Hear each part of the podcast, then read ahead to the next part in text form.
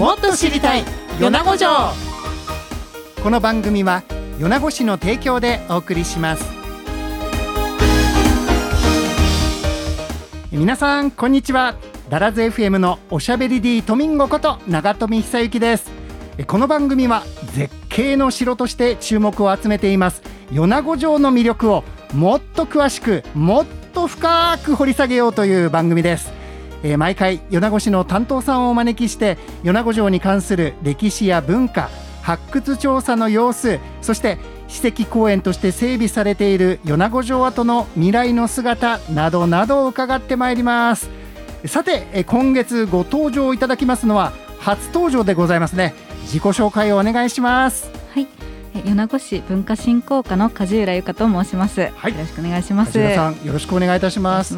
梶浦さんは、はい、えー、普段はどちらでどんなお仕事をなさってるんですか？はい、えっ、ー、と私は、えー、米子市役所のあの第二庁舎の方で、はい、え主に今はあの山陰歴史館ですとか埋蔵文化財センターといったようなあの文化施設の方の管理を、えー、担当しております。あらどっちかというと事務仕事中心なんですか？そうですね、ええ、ただ、え、去年は、はい、えー、三の丸の,、あの発掘調査にがっつり関わっておりました。そうですか、はい。まあ、あの今年も、うん、あのたびたび公民館の方のあのそうですね米子城の,、あのガイドウォークなどもあるので、そういった方にも、あの携わっております。じゃあその分米子城愛は誰にも負けないと。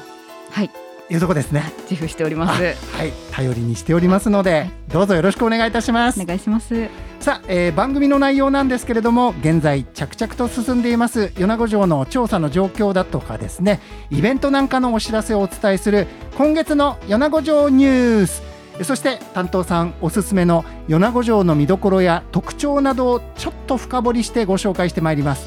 米子城の紹介コーナーそれから歴史がどんどん現代に近づいておりますね。米子城を中心に米子の町がどんな風に発展してきたのかを時代の流れを追いかけながら紹介しています。米子城タイムトリップコーナー。この大きく3つにコーナーが分かれていきますからね、はい、もう全く個人的なあの感想とかあの解釈でも構いませんので、はい、はい、がっつり語っていただきたいと思います、えー、リスナーの皆さんもどうか最後までお付き合いください。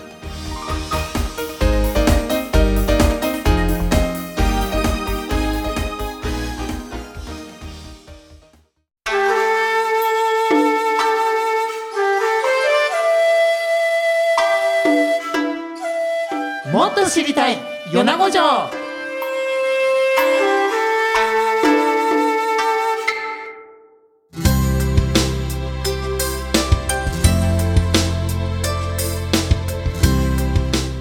まずは今月の米子城ニュースなんですけれども梶浦さん、はい、今日は新聞を持ってきましたよ、はい、まずはこれをご報告しないとね10月24日の日本海新聞持ってきましたけども、はい、待ってたこの輝きダイヤモンド大山米子城跡で官房会ということで、ダイヤモンド大山のこれ大山の山頂からちょうど朝日が昇るそこへ向けてこの米子城跡にずらっとたくさんの人がもうみんなカメラ構えてますね。はい、も大盛況で。ねあの梶浦さんももちろん行かれましたか？二日ともお仕事ですよね。そうですね。誘導で。はい。ます。あのでも足元にね明かりを置いていただいて、はい、この暗い中途上するのに本当助かりました。よかったです。ありがとうございます。はい、えー、この大山山頂部がこうねえー、朝日が昇るのを見ることができたのは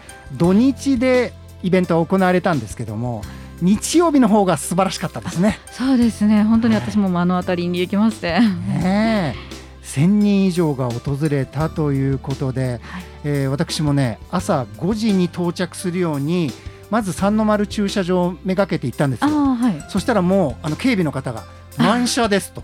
すでに。すでに満車で、はい、あの帝庫の方に回ってくださいということ、で。すね、帝庫の方も5時まだ回ったぐらいの時だったんですけどもう半分ぐらい駐車場回っててまあ、次から次へと登っていってね、それからあのバスなんかもついてて、うん。うん、そうですね、はい、ツアーなんかもあったみたいで。うん。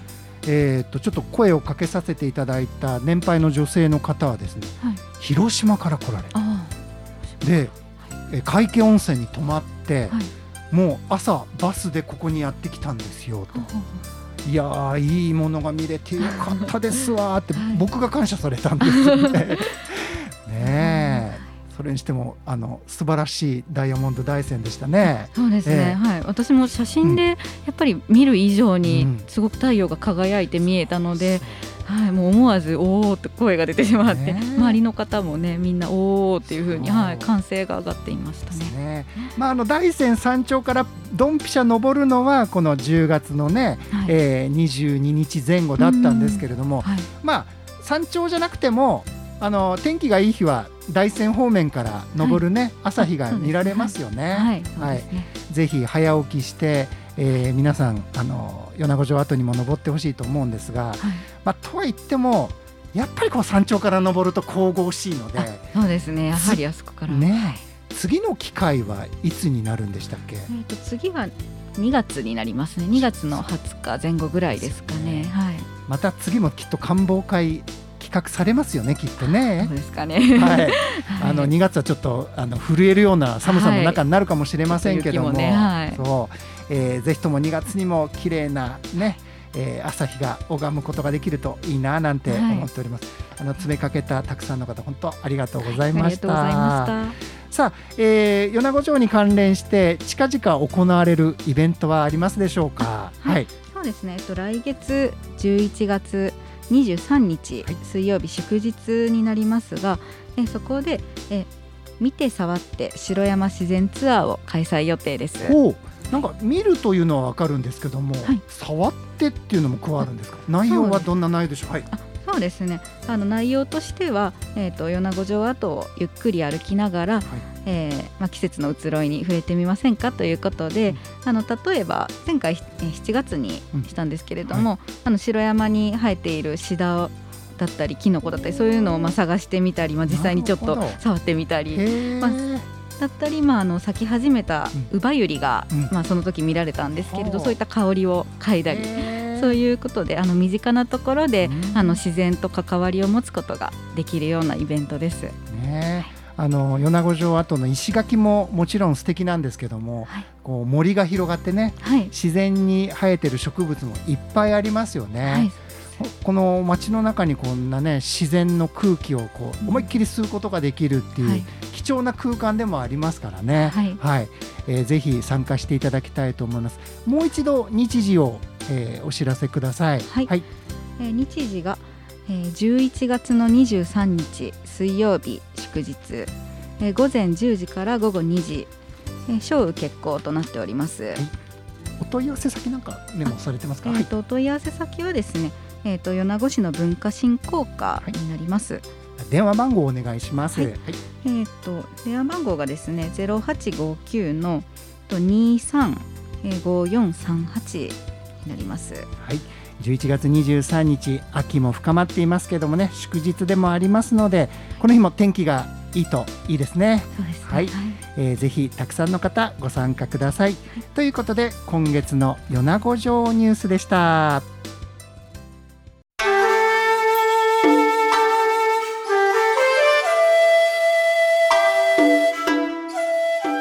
と知りたい。米子城。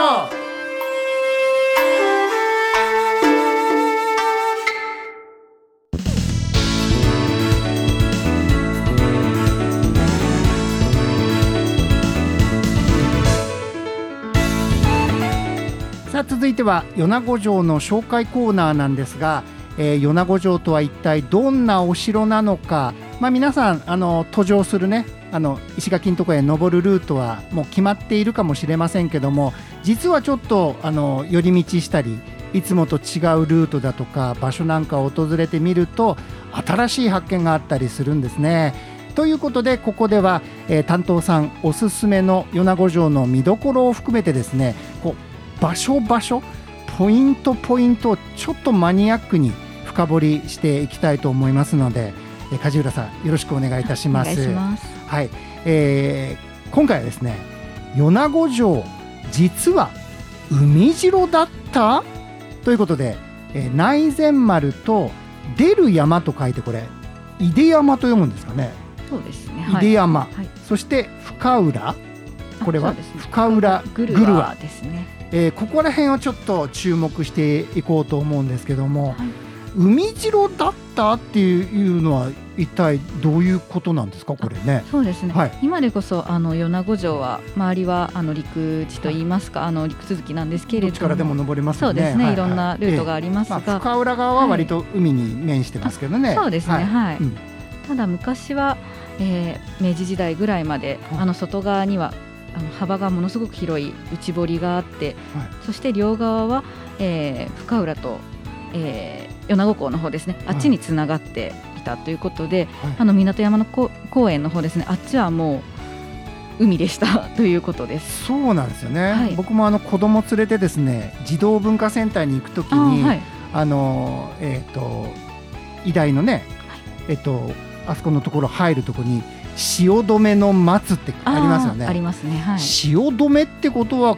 ここは海だったわけ？とか思いながらも、あまり子供に説明しながら通り過ぎてるんですけどあこら辺がもう海のラインだったっ、ね、そういうことですね。はい、はい、ねえ。ー、他にもどんな特徴があったんでしょうか？ここら辺は、はい、そうですね、はい。えー、例えばですね、うん、あのお城の中の方になるんですけれどもあの上り石垣というものがありまして、上り石垣、はい、あのこれはですねまあ、あの石垣とは言いますがあの防御を目的として作られておりまして、うんうん、それがあの深るですね。あっちの方から敵が攻めてくるのを海側から。そうですね、はい、はいはい、防ぐために、うん、あのまあ、言ったら万里の長城みたいなものですけれども、はあはあ、あ。の、はいはい、防衛のためにこう長く作られた石垣です。だから海からの侵入を防ごうと、はい、こう、えー、張り巡らされたものが、石垣があった。あそうですそうです。はい、今もあの少し上りだから、はい、こうこうこうやってもラジオでわかんないかもしれない。こういう感じでね。はい。うん。今でもはい。そうですね。今でも、うん、あの内前丸に、えー、登る途中のところで、はい、はい、あの見ることができます。ああ、そんな後もですね、ちょっと発掘調査で、はい、前はね、あのちょっと木に隠れてたりしたんですけど、はい、今とてもわかりやすいように見えてきてますよね。はい。まあ、そんなところも見てもらったらななんて思うわけですね。はい、それからあのさっき言われてた、えっと、堀？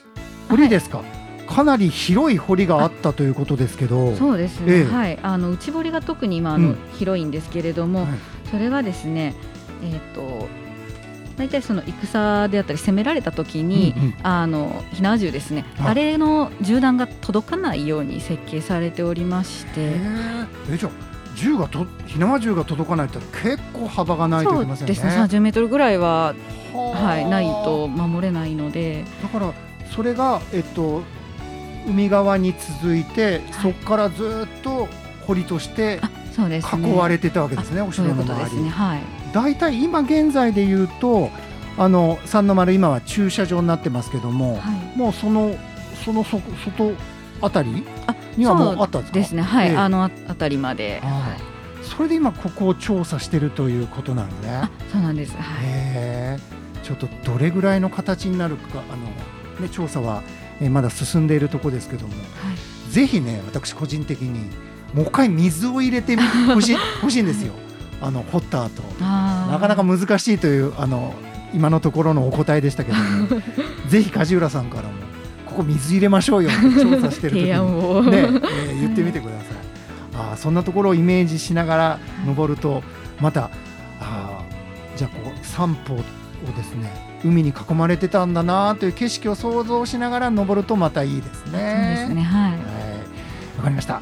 えー、ではでは続いてはですねもう担当さんの個人的な米子城の楽しみ方、はいえー、こんな風に歩くといいよとかこんな風に登るといいよとかこっちにこうちょっと立ち寄るといいよみたいなところを教えてもらいたいと思うんですがはい、はい、そうですね、うん、個人的にはいもう個人的にです、はい、はい、そうですね。私は、うん、あの米子城の登る時のルートのルートについて、はい、ちょっとこちらからぜひっていうのがあるんですけれどもあの増型の方ですね、あちらから登っていただくのも一つありかなと思っています、あの最近ね米子城登ってないっていう方は、はい、まず車を止めるためにあの港山公園側、はい、帝湖の側に駐車場がたっぷりあるんで、はい、そこへ止めてあの登り口こっちですよっていう案内に従ってちょっと森を抜けていくルート。そうですね。はい。それがね昔からよく使われてたルートみたいなんですけど、はい、最近増形から登る人増えましたよね。そうですね、はい、はい、だんだん増えてきてますね、うん、どんなところをこう見ながら行くといいんでしょうかね。そうですね、はい、あのまずなんですけれどもあの四方に囲まれたあの増型入っていただくと、まあ、今でこそちょっと埋め立てられてしまって、まあ、石垣がちょっと低くなってしまっているんですけれども実はあの下にもっと、はい、あの石垣が続いていたということで本当は、実は今は地面だけど、はい、もっと掘るとまだまだ石垣が下の方にあるということですね。はいそうなんです、うんうん、はい、発掘調査でそれが分かりまして、はい、なのでそういったあのとにかく攻められた時に守るための作りが実はしっかりできていたということでそういった思いを馳せながら。そこを想像しながらね、ね、ここはもっとそびえ立ってたんだみたいなことを思いながら登っていく、はい、はい、ぜひ足軽になった気持ちで、ね、足軽になった気持ちで、はい、攻めにくいなみたいな感じですね。はい、そうですね。であのダイヤモンド大山観望会の時に、うん。はい、あのちょっとお客様の方から聞こえてきた話なんですけれど、うん、結構あの長屋門の存在知らなかったっていう方が意外と多くて、はい、でえこんなところにこんな縄文みたいな、はい、びっくりされる方が 結構いました。あの増型を抜けて階段登るとバッとこう門が現れますよね。はい、お城の門ではないんですよね。ではないですね。はい、なんか移築してきたそうですね。はい、家臣のものはい。そうそう。家臣のお家にあった門を移築して、はい、あそこにあんなところに。でもあれが昔のままがあるわけですよね。そうですね。はい、現存していてあそこに、はい、そこに驚いてもらってから、はい、えー、今まだテニスコートがねありますけども、はい、それを振り返りながら登っていく。登っていただき、はい、ちょっと険しいですけどそっちのルートがおすすめなんですね。そうですね、はい、であの上の方に登って、はい。えー石垣を見て石垣を見て、はい、どっちが行きますか？僕はね左側に石垣あの石垣を見ながら左側をぐるっと回って登ってくるルートが好きです私もそちら側なんですよ。やはり壮観です。石垣 石垣って感じでね。そうですね。はい。登っていくルートをお勧めしたいということですね。はいまああのえー、この米子城跡はいろんなルートから登ることもできますしまた上りとね降りるルートをちょっと変えてみて、はい、まあ、あの車を置いたところから遠くはなりますけれども、ね、まあ、散歩しながらね、はい、えー、米子城の周りを楽しむというのもいいかもしれませんね。はい、はい、えー、ということで、えー、梶浦さんのおすすめはぜひ増形から登ってねということでございました。はい、ありがとうございました。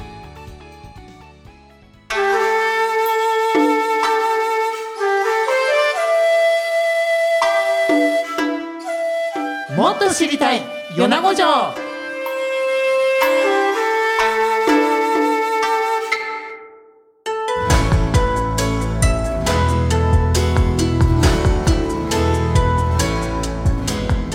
さて続いては米子城タイムトリップコーナーです、えー、時代を追いながら米子城ができていくというところをどんどん振り返ってきてるんですけれども毎回ですねあのえそこまでっていう感じでまた来月みたいになってたんですよ。はい、でちょっと振り返ってみますともともと港山には何にもなくてお城の機能としては小高城がメインだったそうですよね。はい、えー、で、えー、戦国時代が終わり、えー、吉川広家が手がけていたお城まあ78割完成したかなというところであの関ヶ原の合戦があり、はい、吉川広家はそこに住まうことなく、え城主が変わっていく。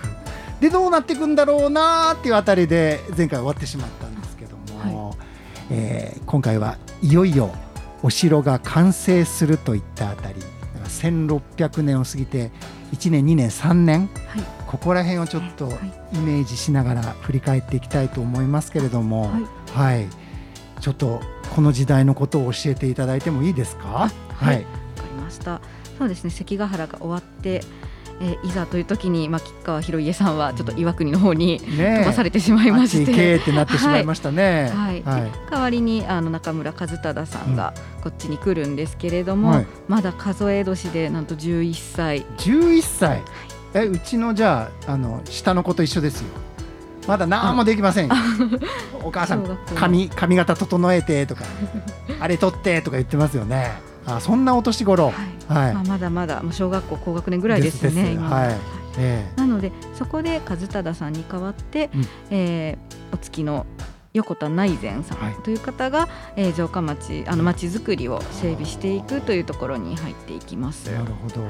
どんなふうにこう進めていったんでしょうかね。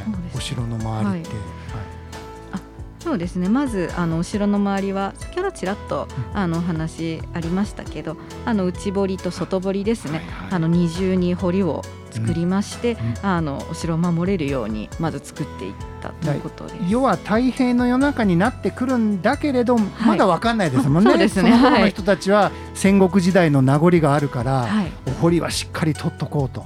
で二重にしていこうという感じで整えたわけですね。はい、はい、そうですねであのまあ、近くの方ですねお城の、はい、そっちの方はあの主に武士が住ま,、あの住まうようにできていてその外堀の外ですね、はい、こちらはあの商人が、あの住むというような住み分けがなされるように、あの形成されていきます、ね、そこらあのお城ができるまではあのほほとんど人も住んでいなかったということですけども、はい、ここの城下町にはどこら辺から皆さん移り住んできたんですかね。そうですね、うん、あのまあ、あの昔こっちの鳥取県西部はほうきの国と言ったんですが、ね、はい、そこにあのほうきの国中に散らばっていた、はい。はい、まあ、人たちを、まあ、一気にその城下に、え来てきてとこう集めて住まわせたわけですね。はい、はいあの今でも地名として残ってますよね。はい、ね確かにあの小高城がメインだった時代もあるけど小高町ってありますもんね町中にね、ねはい、ありますあります。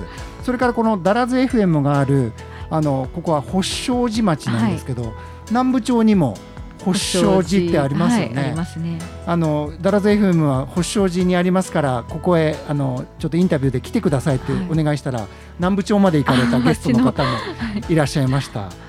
えー、他にもえどんな町が名残として残ってますかね？例えば。そうですね、うん、例えばあの、うん、住んでた人の職業ですね、はいはい、はい、職業をこう思い起こさせるような名前例えば、うん、茶町とか大工町とか、はい、そういったものですね。はい、あとあのえここの近所にあの麹町っていうのがあって。そうですね麹町。本当にね、はい、麹屋さんが、えー、10年前ぐらい建物としては残ってたんですよ、もう商売はされてなかったですけどもそんな名残もあったわけですね、はい、だからそこに職人さんたちが住んでいたと、はい、であれだあの内堀とかは、はい、あのだんだんとこうあれですね守りの水路というよりもやっぱりこう仕事に関係するようなことから水運にも役立てるようになっていったんじゃないですかね。そうですね、はい、とそうですよね。で、えー、だんだんと人も増えてきました。それからあとお寺もなんか密集してたりしますよね。そうですね、うん、あの一番外側の方になるんですけれど、はい、あのお寺とか神社っていうのがこう配置されていくわけですね。ねはい、えー、でああれよあれよという間にこう人が増えていってね大発展していくわけなんですが、はい、ちょっと来月はですね来月ははい、はい。えー、びっくりするような大騒ぎが起こるということで、はい。えー、なんていう、えーと、名前で今に伝えられてるんでしたっけ、はい、横田騒動というふうに。横田騒動？さっきあのね上司の中村和忠さんはまだ幼いから、はい、横田内善さんが城下町を整えたと言ってましたね。そうですね。はい。なんかそそこら辺に繋がってくるわけですか？そうですね。騒動が起きるわけですね。はい。はい。彼に大事件が、うん、あらら、一体どんな事件なんでしょうか？はい、彼の身に。はい。はい、彼の身に？そうなんです。何が？そうなんですね。えー、そういったことはですね、えー、来月詳しく、えー、伺いたいと思います。はい、なんでも剣豪も登場するとか。あら。なんですか？剣豪。や、やで始まるあの人です。やで始まる始まるあの剣豪さん、ね、なるほど。えー、ぜひとも来月も楽しみになさってください。はい、米子城タイムトリップのコーナーでした。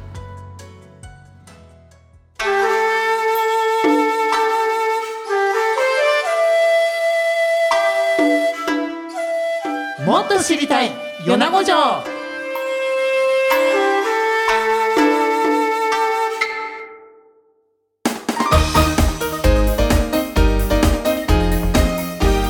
かがでしたでしょうか？もっと知りたい米子城、えー、梶浦さん。もともと米子の方じゃないとお聞きしたんですけどもご出身はどちらなんですか？はい。私実は愛媛県の今治市というところの出身です。そうなんですね、はい、今治にもお城がありましたね、はい、そうです今治城。ありますよね。はい、はでこのダイヤモンド大山ご覧になったということですけども、はい、あんなに山頂から出てくるのを眺めるのは初めてですか？何回もあります。もう初めてでした、僕もです。